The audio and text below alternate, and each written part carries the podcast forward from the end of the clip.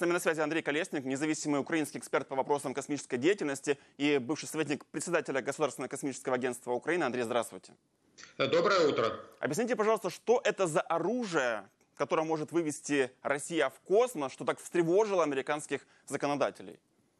Э, хотелось прежде всего отметить, что э, сейчас действует договор о э, принципах деятельности государств по использованию космического пространства в мирных целях включая Луну и другие небесные тела. И Россия является одним из первых государств, ну, надо сказать, Советский Союз является первым из государств, который подписал торжественно в 1967 году это соглашение, а потом сразу же ратифицировал.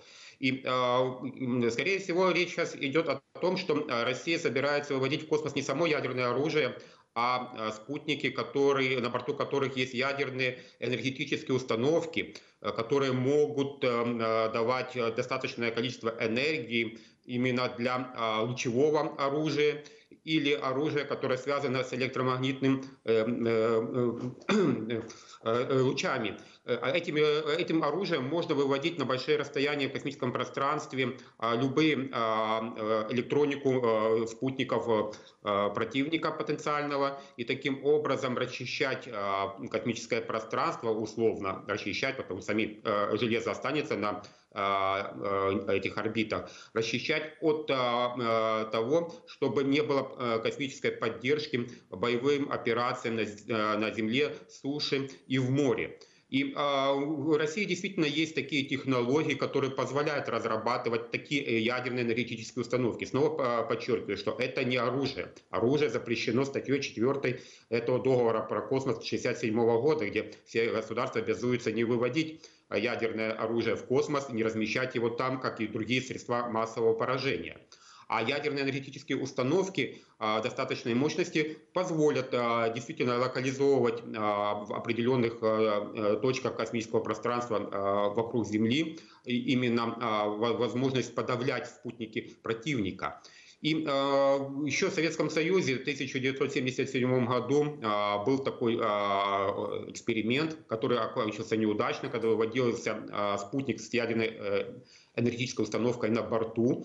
Он а, прекратил свое существование, развалился на части и упал на северную часть Канады. И тогда почти больше 100 тысяч квадратных километров а, а, канадской земли было а, заражено радиоактивными веществами от ядерной этого энергетической установки. И Советский Союз вынужден был тогда выплатить большие компенсации канадскому правительству для того, чтобы очистить такие большие территории, даже в таких труднодоступных местах э, Канады.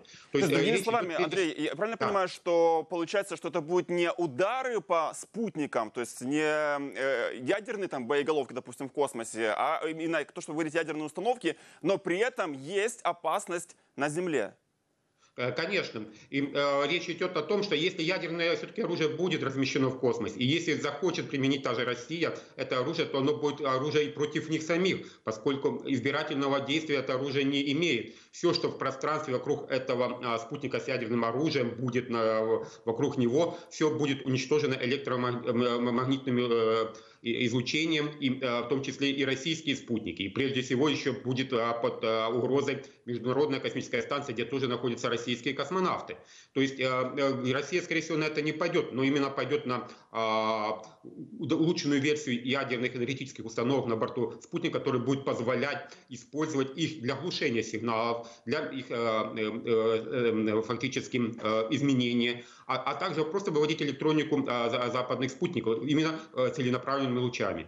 А вы можете объяснить, э, чем так э, мешают западные спутники России? Почему они могут, э, Россия может применять эти ядерные установки против этих спутников? А, мы уже увидели во время полномасштабного вторжения России в Украину, что Россия попыталась вывести спутниковую связь, которую используют украинские военные, и они сделали хакерскую атаку на а, терминалы а, космической системы Viasat.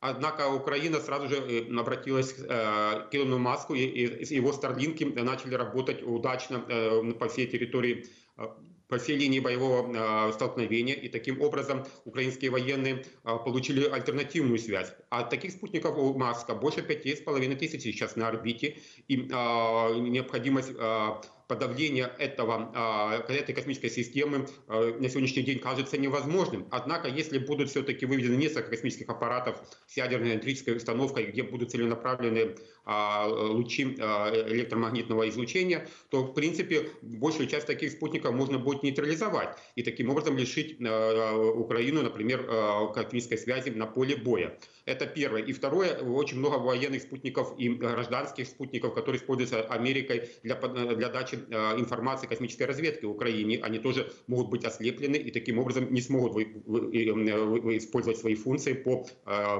предоставлению э, информации о космической разведке для Украины. Спасибо большое за ваше разъяснение. Я лишь добавлю, что Starlink, мы недавно сообщали, э, пользуются и российские военные сейчас. Это был Андрей Колесник, независимый украинский эксперт по вопросам космической деятельности. Андрей, спасибо вам огромное. Thank you.